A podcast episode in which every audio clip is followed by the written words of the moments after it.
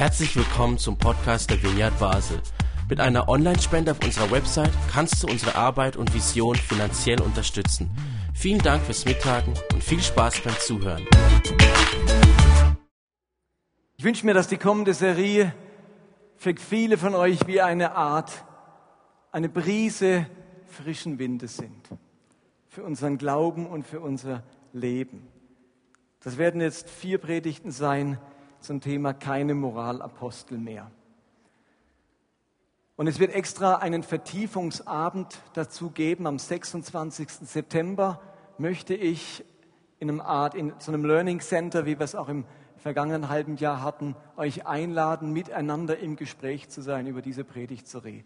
Da wird manch Neues kommen und ich finde es wichtig, dass man dort, wo Fragen entstehen, wo Unsicherheiten entstehen, dass man darüber im Gespräch sein kann. Am 26. September treffen wir uns im Gemeindezentrum für alle, die das interessiert. Ich glaube, uns geht es doch allen so, wo ich hinhöre, auch aus meiner Erfahrung der letzten 25 Jahre, aber auch ganz aktuell. Menschen möchten wissen, was richtig und falsch ist. Menschen möchten wissen, was gilt eigentlich, was darf man, wie soll ich leben, wie soll ich handeln. Besonders als Christen fragen wir uns, was will eigentlich Gott von mir? Was ist der Wille Gottes? Wie kann man Gott wirklich gehorsam sein? Diese Frage beschäftigt Menschen immer wieder. Und wer aufrichtig als Christ leben möchte, den beschäftigt das ganz besonders. Was ist richtig, falsch, was gilt? Die Zeiten ändern sich, so vieles ist im Wandel. Wir sind eine globalisierte Welt. Was gilt eigentlich für uns als Christen, für uns als Menschen? Und es wird heute relativ wenig Bibelstellen geben, dafür die nächsten Male umso mehr. Ich möchte euch heute eine These oder zwei Thesen vorstellen. Ich nenne die gleich mal zu Beginn und dann reden wir darüber.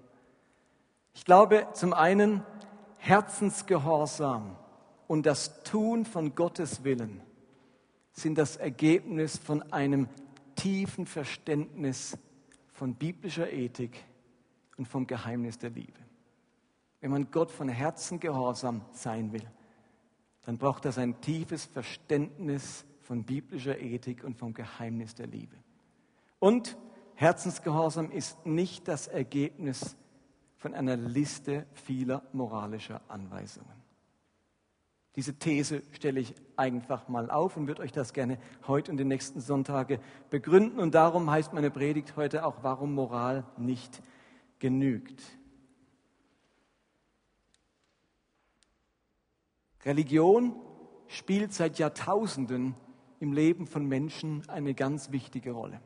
Religion gibt es seit Menschengedenken. Die ältesten Funde, die man macht von menschlichen Siedlungen, haben auch immer einen religiösen Aspekt. Irgendwie eine Götterstatue, irgendwas Anbetungsmäßiges. Religion spielt schon immer eine große Rolle im Leben von Menschen.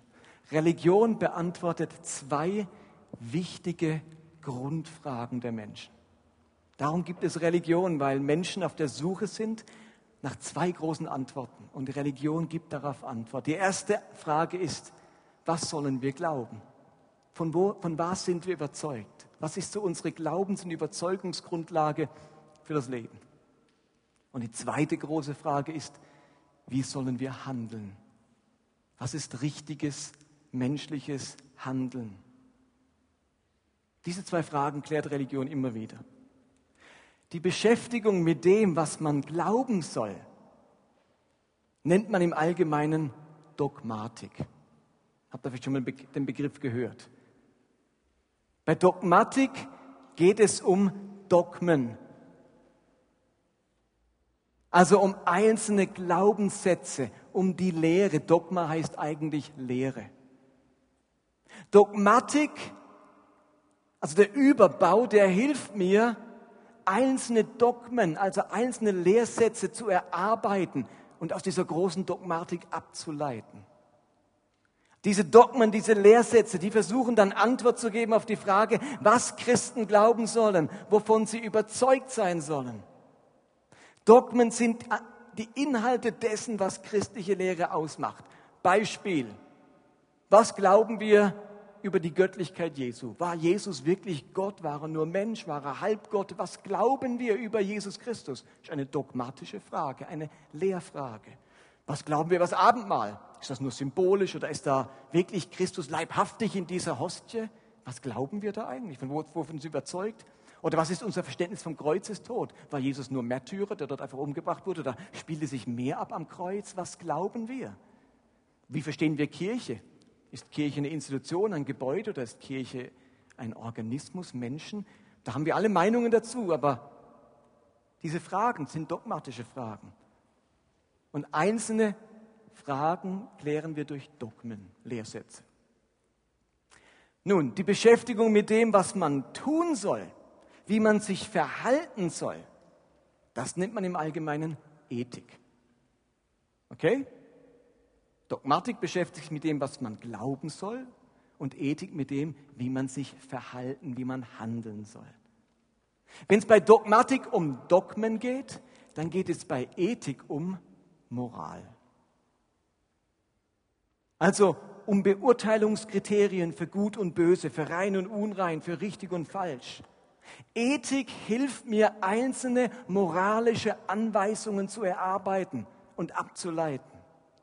Ethik versucht Antwort zu geben auf die Frage, wie Menschen leben sollen, wie sie entscheiden sollen und wie sie sich richtig oder gerecht verhalten können. Auch da ein paar Beispiele. Darf ich meinen Mitmenschen belügen? Also bei Ethik wird mir gefragt, darf ich? Darf ich einen Menschen töten? Und wie sieht es aus im Krieg? Darf man es im Krieg oder, oder in, in so Notzeiten? Wie verhalte ich mich Fremden gegenüber? Das ist eine ethische Frage. Ist Sexualität vor der Ehe erlaubt? Das sind ethische Fragestellungen, was man darf, was richtig und falsch ist.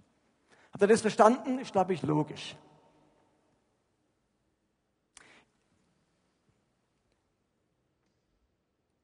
Jetzt hat das Christentum ein Problem. Das Christentum hat sich leider sehr früh rein dogmatisch entwickelt. Das Christentum ist vor allem eine dogmatische Religion geworden. Das hat seine Gründe. Im vierten Jahrhundert kam Kaiser Konstantin und der römische Kaiser und hat so eine Art Bekehrungserlebnis. Und im Laufe der nächsten Jahrzehnte wird das Christentum immer mehr zur Staatsreligion. Kaiser Konstantin und seine Nachfolger machen das Christentum zur Staatsreligion und es musste geklärt werden, was die Christen jetzt eigentlich glauben sollen, im Gegensatz zu ihrem bisherigen Glauben, nämlich dem römischen oder der griechischen Religion. Die waren ja früher, gab es ja keine Atheisten. Die haben ja nicht gesagt, die Römer, Mensch, bisher haben wir nichts geglaubt, jetzt glauben wir an Christus. Die haben ja was geglaubt vorher, die hatten ja Überzeugungen, also entweder römische, griechische Götter und jetzt wird man Christ. Jetzt muss man ja seinen Glauben verändern. Und die große Frage war, ja, was glauben wir denn jetzt? Und dann wurden ganz verschiedene Konzilien abgehalten und es würden Glaubenssätze festgelegt, Dogmen. Und wer das Beschlossene geglaubt hat, der gehörte dazu. Und wer das Beschlossene, die Dogmen nicht geglaubt hat, der wurde ausgeschlossen, oftmals verfolgt oder mit dem Tode bestraft. Und so konnte Konstantin eine einheitliche, allumfassende Kirche schaffen. Und wisst ihr, was allumfassend auf Lateinisch heißt? Katholisch. Und so entsteht die allumfassende katholische Kirche, die sich einigt aufgrund von Glaubensbekenntnissen. Die erste Kirche, die hat ganz viele Glaubensbekenntnisse herausgebracht. Das Tridentinische, das Konstantinopolitanum, ganz verschiedene Glaubensbekenntnisse. Wisst ihr, was nicht herausgebracht hat? Ein Verhaltenskodex, wie man sich verhält. Man hat sich darauf geeinigt, was man glaubt. Kaiser Konstantin selbst, dem war ziemlich wurscht, wie man sich verhält. Wichtig war, dass er das Richtige glaubt, hat dann beschissen gelebt und hat sich deswegen erst auf dem Sterbebett taufen lassen, ähm, damit er nicht vorher sich anständig verhalten muss.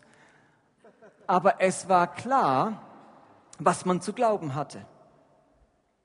Unsere Religion ist die eines von Glaubensbekenntnissen, nicht vom Verhaltenskodex. Und das Ganze hat sich jetzt nochmal verstärkt durch die Reformation. Bei der Reformation entstand nochmal ein ungeheurer Zuwachs an Dogmatik. Vor der Reformation ähm, oder durch die Reformation hat man ja was wieder entdeckt? Den Glauben. Sola fide, sagt Luther. Nur der Glaube zählt, im Gegensatz zu der Wehrgerechtigkeit der damaligen mittelalterlichen Kirche. Die frommen Werke, durch die man angeblich sich den Himmel erkaufen kann, die treten in den Hintergrund und lehrmäßige Inhalte, also was ich glauben soll, treten in den Vordergrund. Und dazu hatten sie auch allen recht und das war wichtig. Aber das Problem ist, das Christentum ist ziemlich dogmatisch geworden.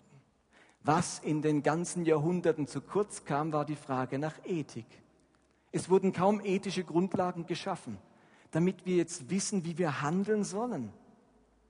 Wir sind ethisch ein wenig unterbelichtet, unerfahren. Und wir gehen bei ethischen Fragestellungen oft ziemlich stümperhaft vor. Ich will euch mal unser stümperhaftes Vorgehen beschreiben. Das läuft nämlich auf zwei Arten und Weisen ab. Wenn man mit Ethik nicht so erfahren ist, erklärt man ethische Fragen immer so folgendermaßen stümperhaft. Die eine Möglichkeit ist, ich habe eine ethische Fragestellung und hoffe, dass ich irgendeinen Vers in der Bibel finde. Dann ist die Sache geritzt. Darf man die Ehe brechen? Oh, oh, Bibel durchblättern, tak, tak, tak, tak, tak. Ah, zum Glück gibt es in den zehn Geboten den Vers, du sollst nicht Ehe brechen. Jetzt ist der Fall klar. Jetzt sind wir sprachfähig. Wir haben ein Gebot gefunden, einen Satz in der Bibel, eine Geschichte und die sagt uns, so läuft's. Jetzt sind wir froh, sind moralisch, handlungs- und sprachfähig. Der zweite Fall, der ist wesentlich kniffliger. Wir stoßen auf eine Verhaltensfrage, zu der wir in der Bibel nichts finden. Oder wenn wir was finden, dann ist es widersprüchlich. Also wie verhält man sich zum Beispiel in Bezug auf ein Thema, wo die Bibel unterschiedliche Sachen sagt, wie beim Thema Scheidung. Mose erlaubt sie, Jesus verbietet sie. Ja, jetzt. Den Vers, den ich zuerst finde, der gilt. Der weiter vorne steht, gilt. Der weiter hinten steht, gilt. Oder was ist mit den Themen, wo es keine Bibelstelle gibt? Und Mose sprach, raucht nicht so viel. Nikotin schadet. Ich habe hier noch ein Bildchen für euch von einer zerstörten Lunge oder einem fehlenden Kehlkopf. Haben wir alles nicht in der Bibel. Was sagt die Bibel zu Spielcasinos? zu Haschischkonsum, zu Gentechnik, zu künstlicher Befruchtung, zu Ballerspielen. Ihr Lieben, das suchen wir vergeblich. Und wisst ihr, was dann ganz oft passiert? Da fühlen wir uns unsicher, sind kaum sprachfähig und meistens sind wir dann sicherheitshalber einfach mal dagegen. Oder wir schweigen und meiden das Thema, lieber nichts riskieren. Leider verfügen wir nicht über ethische Prinzipien, sondern nur über völlig veraltete und oft wenig durchdachte Moralvorstellungen. Aber ihr Lieben, die Bibel, die ist viel mehr als ein moralisches Buch. Sie ist eine großartige, von Gott inspirierte Quelle für unsere Ethik, nicht nur für unsere Dogmatik. Ein Buch, das uns konkret dabei helfen kann, wie wir entscheiden und wie wir handeln sollen. Wünschen wir uns nicht alle so eine Art ethischen Kompass, der uns immer wieder zeigt, in welche Richtung es geht, wo Gott in Bezug auf dieses oder jenes Thema steht? Wir begegnen doch alle so vielen Meinungen, Überzeugungen, dass es immer schwieriger wird, sich zu orientieren. Meinungen zum einen aus unserer Gesellschaft heraus, aber auch ganz viele moralische Vorstellungen aus den eigenen Reihen, aus den verschiedenen christlichen Strömungen, aus der eigenen Prägung heraus. Ich war jetzt, ich habe ja, habe mitbekommen, ich bin nicht mehr Religionslehrer, sondern ich bin seit 1. September Studienleiter am IGW, also ein Institut für Pastorenausbildung. Und wir hatten gerade so ein drei Tage Einführungsseminar mit ganz vielen Studenten aus den unterschiedlichsten Prägungen, vom Brüderverein bis zum ICF. Das war mal spannend diese verschiedenen Strömungen, was da plötzlich alles gilt und nicht gilt. Riesendiskussion war, ob die Frau predigen darf. In den einen Gemeinden auf gar keinen Fall. Und dann gibt es eine Spaltung, weil ein paar Frauen doch predigen wollen. Und dann gibt es der, der, Brüderverein und der Halbbrüderverein oder der Schwesternverein oder weiß ich, wie es heißt. Auf alle Fälle irgendein Verein, wo sie dann predigen dürfen. Und bei den anderen ist es überhaupt kein Thema. Also je nach Strömung wird mit der entsprechenden Bibelstelle diese entsprechende Meinung vertreten. Ich las vor kurzem in einem Artikel, dass noch vor 100 Jahren in der Baptistengemeinde jemand ausgeschlossen wurde, weil er zu einer Tanzveranstaltung ginge. Stellt euch mal sowas heute vor. Wer war vor kurzem mal tanzen in der Disco oder sonst irgendwo? Melden, jetzt wird's aber heikel. Ja, was gilt denn jetzt? Ist einfach nur eine Frage der Zeit und dann vergehen diese Vorstellungen oder wir halten sie so lange aufrecht, wie wir es können, wie wir es schaffen, wie wir eine Mehrheit hinter uns haben.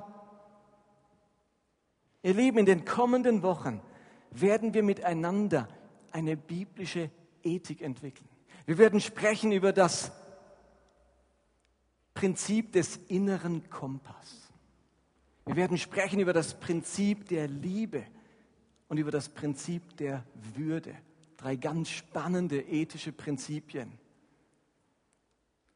Das Problem ist nun, dass uns das alttestamentliche Judentum keine besondere Hilfe ist in der Frage von ethischen Prinzipien.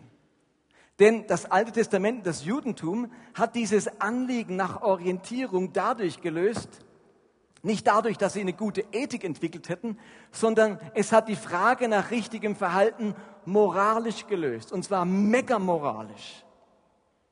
Die Juden im Alten Testament, die haben ihr gesamtes Leben mit Geboten und Regeln versehen. Diese Gebote, die sie aufgestellt haben, sollen den Rahmen aufzeigen, in dem man sich jetzt bewegen konnte. Ein Schutzzaun vor allem Unreinen, vor jeder schlechten Erfahrung und vor jeder schlechten Entscheidung. Und damit niemand etwas falsch macht, damit niemand auf falsche Gedanken kommt, hat man die 613 Gebote im Alten Testament nochmal mit Hunderten von weiteren Geboten in der sogenannten mündlichen Tora, dem mündlichen Alten Testament, versehen. Es gibt ein Sabbatgebot im Alten Testament, um sicherzustellen, dass da nie jemand etwas falsch macht mit dem Sabbatgebot. Um eine Antwort zu geben auf die Frage, wie muss ich mich denn verhalten am Sabbat, haben sie nochmal 1521 zusätzliche Sabbatgebote gemacht. Nennt man das Ethik oder Moral? Das ist nicht Ethik, das ist Moral. Und zwar Megamoral, gleich 1500 Gebote, damit jeder Bescheid weiß, wie man sich zu verhalten hat. Mit so viel Moral, da kann doch jetzt nichts mehr schiefgehen. Aber leider ist es unter uns Christen oft genauso. Wir fühlen uns unsicher. Oder ich muss es andersrum sagen. Wir fühlen uns sicher, wir fühlen uns auf Distanz zur Sünde, wenn wir genügend, genügend Gebote in unserem Christsein haben. Und so bekommen wir auf unserem Weg als Christen ganz viele Regeln mitgeliefert, die wir so lange versuchen einzuhalten, bis sie nichts mehr taugen oder so veraltet sind, dass kein Mensch sie mehr einhalten will. Außerdem befeuern diese vielen Regeln dann auch noch das, über was wir uns immer wieder beklagen, nämlich diesen christliche, diese christliche Gesetzlichkeit, die eigentlich keiner haben will, die wir aber scheinbar dringend brauchen, damit wir wissen, wie wir leben sollen. Ihr Lieben, mit Ethik hat das nichts zu tun, das ist reine Moral. Ethik ist nicht die Anhäufung von vielen Geboten und Verboten, sondern das Erarbeiten einiger entscheidender Prinzipien. Ich könnte sagen, das Formulieren von großen Werten, die mein ganzes Verhalten und die mein ganzes Tun prägen sollen.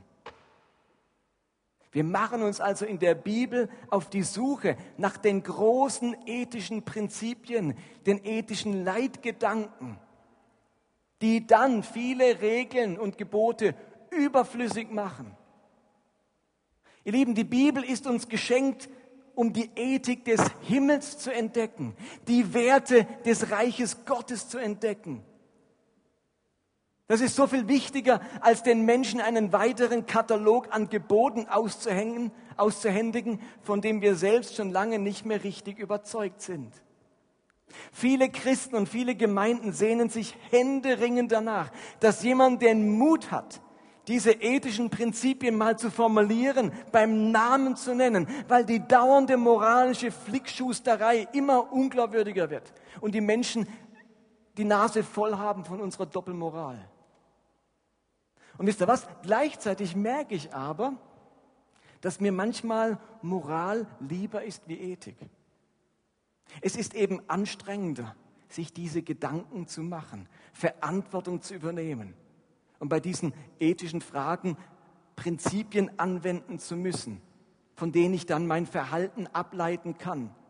Das ist doch viel bequemer. Ich habe einen Katalog, die Gebote, wo ich einfach nachschlagen und befolgen kann. Das ist weniger anstrengend. Oh, Prinzipien, das ist mir zu kompliziert, sagt mal, wie ich es machen soll. Und zudem würde ich als Pastor auch gern mehr mit Moral arbeiten. Weil ich Christen entdecke, die es mit christlichem Gehorsam nicht so ernst nehmen. Und denen würde ich ab und zu mal gern ein Gebot um die Ohren schlagen, dass sie wieder wissen, wo der Hammer hängt, wo der Bartel den Most holt, wo es lang geht. Und gleichzeitig merke ich, dass das nicht zu Mündigkeit und verhaltensbewusstem, äh, verantwortungsbewusstem Verhalten führt. Aber manchmal wäre mir das auch lieber.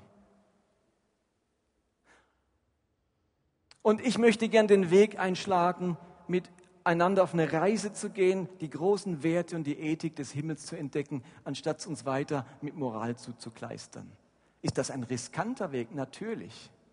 Aber führt er am Ende zu Herzensgehorsam? Ja. Und wisst ihr was? Wer nicht gehorsam sein will, der ist es nicht mit Ethik und nicht mit Moral. Der will einfach nicht gehorsam sein. Aber wenn Gehorsam Sinn macht, wenn ich verstehe, warum man sich so verhalten soll, ist die Chance, dass ich von Herzen diesen Weg gehe, größer, als wenn es mir einfach so vermittelt wird, mach's, friss oder stirb, so machen wir schon immer oder wie auch immer. Da steht dieser, dieser Vers und ehrlich widerspricht alles, weil ich weiß, das entspricht irgendwie nicht dem Bild, das ich von Gott oder Glaube habe. Was ich heute zum Abschluss jetzt mit euch machen will, ist, ich möchte euch vier Prinzipien nennen, die ungeeignet sind. Vier ethische Prinzipien, denen wir ganz schnell auf den Leim gehen, die aber ganz schlecht sind. Also ab nächsten Sonntag kommen die guten Prinzipien. Aber heute nenne ich euch ganz kurz vier Stück, in die wir alle ganz schnell hineinschlittern und denken, na, das nach dem Prinzip lebe ich. Also, seid ihr parat? Vier schlechte ethische Prinzipien. Das erste heißt, das Prinzip, macht es mir Spaß. Also ungeeignet für das ethische Prinzip ist die Frage, ob mir etwas Spaß macht. So nach dem Motto, erlaubt es, was gefällt. Erlaubt es, was mir Spaß macht. Erlaubt es, worauf ich Lust habe. Meine eigenen Gefühle bei einer Handlung, die sind nicht so ausschlaggebend für seine Richtigkeit. Meine eigenen Gefühle bei einer Handlung sind nicht so ausschlaggebend für ihre Richtigkeit. Wisst ihr was? Es kann sehr Spaß machen, sich abends in einer Bar voll zu volllaufen zu lassen und hübschen Frauen hinterher zu pfeifen. Das kann ein glatter Abend sein. Hat Spaß gemacht. Deswegen heißt es noch lange nicht, dass es ein guter Abend war. Es bereitet sehr viel Wohlbefinden, wenn ein Sklave für mich arbeitet, den Haushalt macht, die Felder bestellt, die Kinder erzieht, sich um irgendwie was im Haus oder sonst wo kümmert. Das ist sehr, da hat man sehr viel Ruhe und Frieden, wenn ein Sklave alles macht. Fühlt sich gut an. In der Rolle des Sklavenhalters. Sehr gut sogar. Deswegen hat sich das so lange gehalten. Deswegen ist es noch lange nicht der Wille Gottes. Und natürlich macht es Spaß, seinem Sexualtrieb nachzugehen und beim Empfinden großer Leidenschaft und Lust gleich mit jemand ins Bett zu gehen. Und natürlich macht es keinen Spaß, sich mit einem Feind zu versöhnen, auf Rache zu verzichten und sich lieber übervorteilen zu lassen. Und trotzdem entspricht genau das dem Wesen Jesu. Wir haben heute so die starke Tendenz, den inneren Frieden ob ich Ruhe darüber empfinde, ob es mir Wohlbefinden und Zufriedenheit verschafft, als Kriterium zu nehmen, ob Gott eine Sache will oder nicht. Wenn ich da keine Ruhe drüber habe, dann kann es nicht der Wille Gottes sein. Aber wir müssen uns bewusst machen, dass Gehorsam Gott gegenüber immer auch eine anstrengende Seite hat. Und wir uns ganz oft, wenn wir uns für Gott entscheiden, auch gegen uns selbst entscheiden müssen. Nachfolge beinhaltet immer das Element der Selbstverleugnung, sein Kreuz auf sich nehmen. Gehorsam kann mich in Unruhe versetzen, kann mich beunruhigen, mich anstrengen und sogar schmerzhaft sein. Aber es entspricht eben dem ethischen Prinzip dieser Welt, dass all das, was nicht Freude bereitet und die Lust erhöht, keinesfalls gut für den Menschen sein kann. Aber ihr Lieben, eine neue Ethik, die wir formulieren wollen. Neue ethische Prinzipien, die dürfen nicht Erfüllungsgehilfe von persönlichen Wünschen und Bedürfnissen sein. Das wäre ein falsches Prinzip. Ich will diese ethischen Prinzipien nicht formulieren, damit wir es alle leichter haben und Gehorsam zu einem Klacks wird, sondern damit wir Klarheit bekommen, damit wir dem Willen Gottes näher kommen, entscheidungsfähig werden in den vielen ethischen Herausforderungen unserer Zeit. Habt ihr das verstanden? Und ich merke, wie ich da ganz schön reinrutsche. Fühlt sich's gut an? Gefällt mir das? Und ich irgendwie geprägt bin, wenn es nicht gefällt, kann es doch auch Gott nicht gefallen. Der will doch, dass es mir gut geht, dass ich so eine Fülle erfahre, so eine Unbeschwertheit, so eine Leichtigkeit. Aber das ist kein sinnvolles ethisches Prinzip. Das zweite ungeeignete ethische Prinzip lautet, machen es alle so.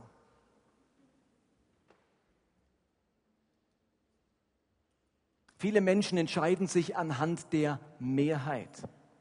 Das machen doch alle so heutzutage. Heute hat doch jeder eine Affäre.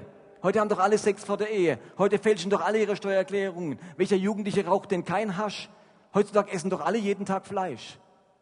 Ist es deswegen gut, richtig, moralisch okay? Ich glaube, dass biblische Ethik nicht mehrheitsfähig ist. Habt ihr das gehört?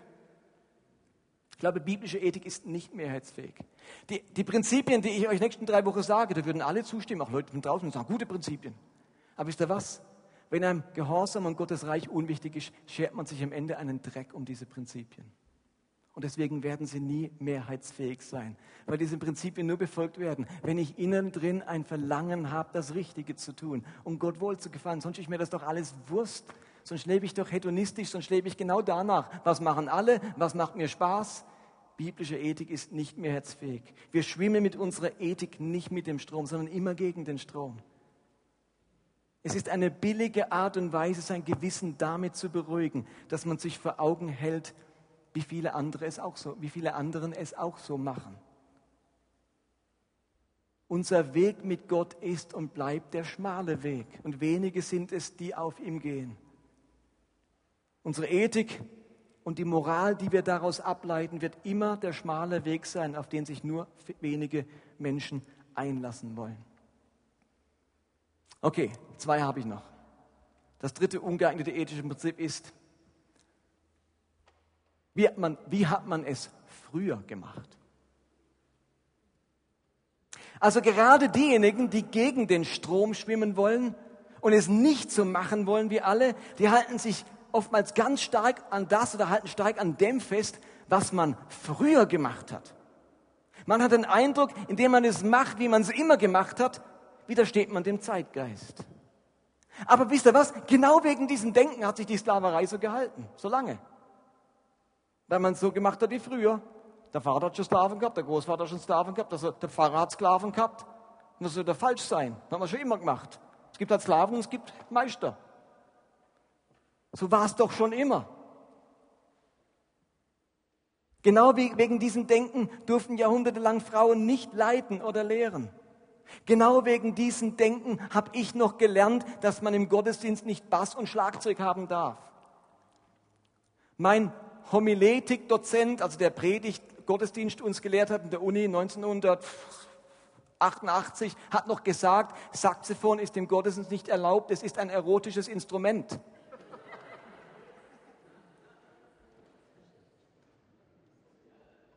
Das habe ich noch in der Uni, Uni gelernt. Das ist, das ist so ein Jazzinstrument, das gehört nicht in Gott, das haben wir noch nie gehabt.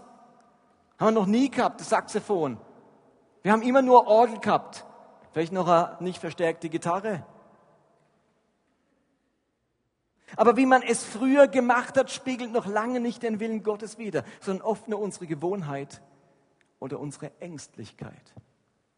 Möchte ich da ein biblisches Beispiel dazu noch erzählen, das ich ähm, phänomenal finde. Ein schockierendes Beispiel dafür, dass die Art, wie man etwas früher gemacht hat, noch lange nicht widerspiegeln muss, was Gott will und was dem Geist Gottes entspricht. Jesus zog mit seinen Jüngern nach Jerusalem Und zwischen Galiläa im Norden und Judäa im Süden, wo Jerusalem war, lag Samaria dazwischen. Und wenn man also von Galiläa nach Jerusalem wollte, war der einfachste Weg, ups, durch Samaria. Aber die Samariter waren nicht so gut zu sprechen auf die Juden. Deswegen musste man einen weiten Umweg ganz außenrum machen. Jesus reist mitten durch Samaria und ist damals ist man nicht im ICE gefahren, sondern hat es eine Weile gedauert und er brauchte ein Quartier in, in Samaria. Und er schickt ein paar Jünger los, dass sie ihm eine Herberge suchen. Es heißt in Lukas 9, als die Zeit nah war, dass Jesus wieder zu Gott zurückkehren sollte, brach er nach Jerusalem auf. Unterwegs schickte er Boten voraus, die in einem Dorf in Samarien für eine Unterkunft sorgen sollten. Aber weil Jesus auf dem Weg nach Jerusalem war, wollte ihn keiner aufnehmen. Als seine Jünger Jakobus und Johannes das hörten, waren sie empört. Herr, das brauchst du dir doch nicht gefallen zu lassen. Wenn du willst, machen wir es wie früher. Steht es nicht da. Wenn du willst, lassen wir Feuer vom Himmel fallen, wie damals Elia, damit sie alle verbrennen. Und Jesus sagte, was für eine biblische Idee. Jungs, ihr habt eure Hausaufgaben gemacht. Wahrscheinlich heute Morgen in der stillen Zeit gelesen und jetzt gerade angewendet. Bravo! Genau, so hat man es früher gemacht, damals bei Elia. Ja, ja, das ist der Schlüsselvers. Damals bei Elia. Und genauso machen wir es heute. Einmal Gottes Wille, immer Gottes Wille. Was ist denn jetzt falsch dran? Jesus sagt dann nicht, gute Idee, ausnahmsweise machen wir es anders, gib ein bisschen zu viel Ärger. Aber grundsätzlich, gute Idee. Macht er auch nicht. Für diese beiden Jünger ist das, was da geschieht, Gotteslästerung. Also schlimmer wie Elia, der beleidigt wurde vom König und dann hat er Soldaten zu Elia geschickt, um ihn gefangen zu nehmen. Und dann sagt der Oberst mit seinen 50 Soldaten, Mann Gottes, du sollst zum König kommen. Und dann sagt Elia, bin ich ein Mann Gottes, so falle Feuer vom Himmel und hat alle aufgefressen. Das Ganze ist zweimal passiert, also 100 Mann weggefressen vom Feuer. Das hat den zwei Jungs Spaß gemacht. Hier wird der Sohn Gottes geschmäht.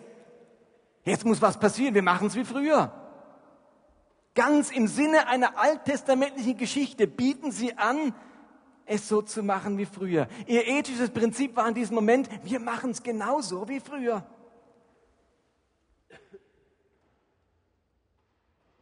Und dann sagt Jesus, einen bemerkenswerten Satz. Wisst ihr nicht, welches Geistes Kinder ihr seid?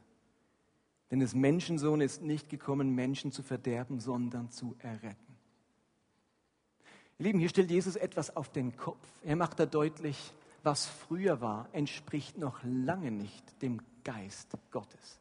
Wenn man es macht wie Elia jetzt, dann handelt man nicht im Geiste Gottes. Wisst ihr nicht, wessen Geistes Kinder ihr seid? Ihr seid nicht Kinder eines Geistes, der Feuer vom Himmel fallen lässt. Wisst ihr, was mein Geist Menschen lehrt und beibringt? Dass wir keinen Menschen verderben, also umbringen, töten, beschädigen dürfen. Dessen Geisteskinder seid ihr. Das muss man sich einfach mal vorstellen. Ihr könnt euch die Tragweite von so einer Geschichte gar nicht vorstellen. Die haben in ihrer Moralvorstellung sich gesagt, wir machen es wie früher, dann sind wir auf der Nummer sicher, wir suchen uns eine Bibelstelle. Wie handelt man jetzt, wenn der Messias, der König aller Könige, beleidigt wird? Durchforschten so in ihrem Kopf die Bibel und merken, da gibt es eine Stelle. Und sie haben echt wahrscheinlich gehofft, dass Jesus sagt, Jungs, ihr habt es doch links und rechts neben mir einen Platz verdient im Himmel. Könnt ihr zu eurer Mama gehen und sagen, ja, sie werden neben mir sitzen, hatten eine super Idee. Das entspricht nicht dem Geist Gottes. Da gibt es eine klare biblische Bibelstelle, ein klares biblisches Vorbild, ein Mann, der ein ganz bestimmtes Verhalten an den Tag legt. Und das Ganze wird in der Bibel festgehalten und trotzdem entspricht dieses Verhalten jetzt nicht mehr dem, was Kinder Gottes tun sollen. Es ist nicht Ausdruck des Geistes, zu dem wir heute gehören. Aus dem Grund können wir nicht einfach eine einzelne Bibelstelle oder eine einzelne Geschichte nehmen und daraus Moral- und Verhaltensanweisungen ableiten. Wir brauchen viel mehr das Gesamtzeugnis der Bibel und vor allem ein Verständnis vom Geiste Jesu. Versteht ihr vom Geiste Jesu? den wir im Neuen Testament, den Evangelien gleich vierfach geschildert kriegen, in vier Evangelien, damit wir ein Bild bekommen, die großen Leitlinien, die Leitgedanken. Und die gestatten es uns dann, richtiges Verhalten abzuleiten. Aber bitte nicht irgendeine Geschichte. Das ist das Prinzip, wie hat man es früher gemacht und so ist dann für alle Zeit richtig. Okay, das letzte Prinzip, das ungeeignet ist und auf das wir auch ganz schnell hereinfallen, besonders in unserer heutigen Zeit, das ist, stimmt es für mich persönlich? Stimmt es für mich persönlich?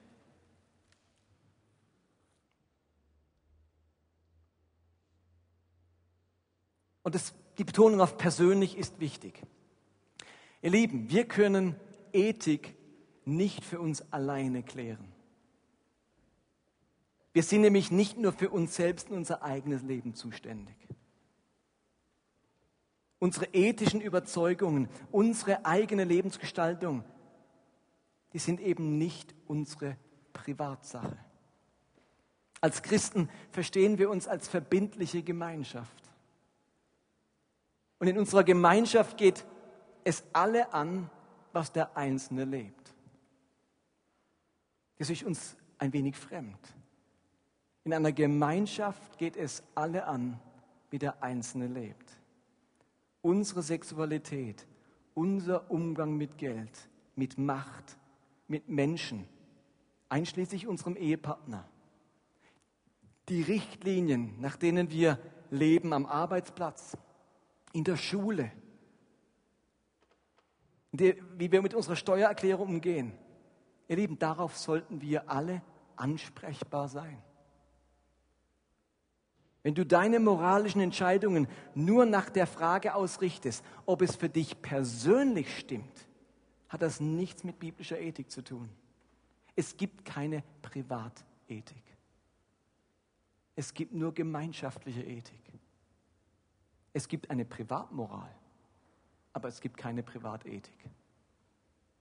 Wir haben kapitelweise im Neuen Testament Abhandlungen darüber, dass wir als Christen eben nicht nur unserem eigenen Gewissen gegenüber verpflichtet sind, sondern auch unseren Brüdern und Schwestern gegenüber. Auf den Deal hat man sich eingelassen, als man Teil des Leibes Christi wurde. Wenn eines leidet, leiden alle mit. Wenn eines geschwächt ist, sind alle geschwächt. Versteht ihr? Das ist nicht so der Deal wie, wir sind alle kleine Mini-Leibchen, die rumrennen. Wir sind Teil eines Leibes. Und was den einen betrifft, betrifft alle. Das ist die große Idee vom Neuen Testament. Es gibt keine Privatethik. Und die Frage, stimmt es für mich persönlich? Weil ich Teil eines Leibes, eines Organismus, einer ähm, Gemeinschaft bin. Mein Verhalten darf nicht zum Anstoß oder zum Fallstrick für andere werden. Mein Verhalten muss immer rücksichtsvoll sein in Bezug auf die Menschen, mit denen ich lebe und mit denen ich unterwegs bin. Wenn dir niemand in die Karten schauen darf, wenn dein Privatleben niemand etwas angeht, dann hast du nicht verstanden, um was es dem Willen Gottes im Kern geht.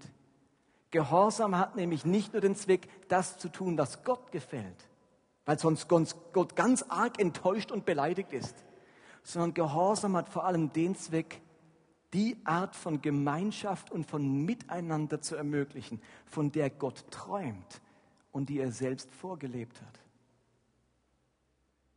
Paulus macht das exemplarisch vor im Römerbrief. Dort geht es um so eine Frage, die damals sehr relevant war, heute wenig Relevanz hat, aber damals war die sehr relevant, darf man Fleisch essen oder nicht? Denn Fleisch war immer Götzenopferfleisch. Fleisch, das vorher einem Gott geopfert wurde. Und dann, was übrig war, kam sozusagen zum Metzger oder konnte man dann in den Tempeln kaufen zum Essen. Aber es war einem Gott geopfert. Und für die Leute damals, die Römer, war das alles problemlos. Jetzt wird man Christ und das ist einem Götzen Jupiter oder wem auch immer geopfertes Fleisch. Und die Frage war, darf man das jetzt essen? Und jetzt schaut, was Paulus mit der Frage macht. Er sagt in Römer 14, Vers 2, die einen sind überzeugt, dass ihr Glaube ihnen erlaubt, alles zu essen. Die anderen haben Angst, sich zu versündigen und essen lieber nur vegetarisch, Pflanzenkost. Wer alles isst, darf den nicht verachten, der nicht alles isst. Und wer nicht alles ist, darf den nicht verurteilen, der alles ist. Denn Gott hat ihn genauso angenommen wie dich. Diese Verse erwecken doch jetzt mal den Eindruck, als wäre das das Gegenteil, was ich sage. Im Sinne von, jeder darf es machen, wie es für ihn persönlich stimmt, oder? Klingt doch erstmal so. Der isst Fleisch, der isst kein Fleisch, bitte lasst euch stehen, akzeptiert euch so. Jeder so, wie für ihn persönlich stimmt. So klingt das jetzt erst einmal. Und da ist auch was Wichtiges dran. Es ist wichtig, dass wir für uns entscheiden, was wir für richtig und falsch halten. Aber jetzt kommt ein ganz wichtiger Zusatz. Ein paar Verse später schreibt nämlich Paulus, wenn du aber durch das, was du isst, einen anderen Christen verwirrst oder ihn sogar dazu verführst, gegen sein Gewissen zu handeln, dann bist du lieblos. Wegen irgendwelchen Speisen dürft ihr auf keinen Fall den Glauben eines anderen gefährden, für den doch Christus auch gestorben ist. Es reicht eben nicht, dass es nur für mich persönlich stimmt. Du hast mit deinen Entscheidungen Verantwortung für die Gemeinschaft und für das Wohl der anderen. Das betrifft deinen Ehepartner, deine Familie und deine geistliche Familie, deine Gemeinde. Ob es für dich persönlich und individuell stimmt, ist eben kein ausreichend ethisches Prinzip. Es muss auch stimmen für unser Miteinander. Okay, ist das klar geworden, verstanden? Das waren jetzt, wie gesagt, vier ethische, äh, vier Prinzipien, die nicht hilfreich sind, von denen ich euch abraten würde, von denen wir uns wegbewegen wollen. Und die nächsten dreimal wird es dann hoffentlich praktisch mit der Frage, was sind denn jetzt die großen ethischen Prinzipien? Gibt euch was zum Nachdenken, oder? Denken. Theologie. Ich habe einen Satz gehört, den ich sehr schätze. Theologie heißt, Gott mit dem Verstand zu lieben. Theologie heißt, Gott mit dem Verstand zu lieben. Jesus sagte, das größte Gebot ist, lieb Gott, den Herrn von ganzem Herzen, mit ganzem Gemüt und mit ganzem Verstand. Wie liebt man Gott mit dem Verstand? Indem wir uns über solche Themen Gedanken machen dem wir nachdenken über Ethik, über Dogmatik, über Theologie. Da dürft ihr nicht sagen, oh, das ist was für die Theologen. Nein, ihr habt jetzt die Chance, Gott mit eurem Verstand zu lieben, indem man über wichtige Dinge nachdenkt. Dafür habt ihr ihn bekommen. Ihr dürft ihn im Nachdenken über das, eure Liebe Gott gegenüber ausdrücken, indem ihr euch nicht sagt, jo, schalt so Martin, scheiß Steckepferd sondern indem er euch sagt, ich denke darüber mit nach. Ich mache mich auf eine Reise und schenke Gott meine Liebe mit meinem Denken. Amen, so sei es.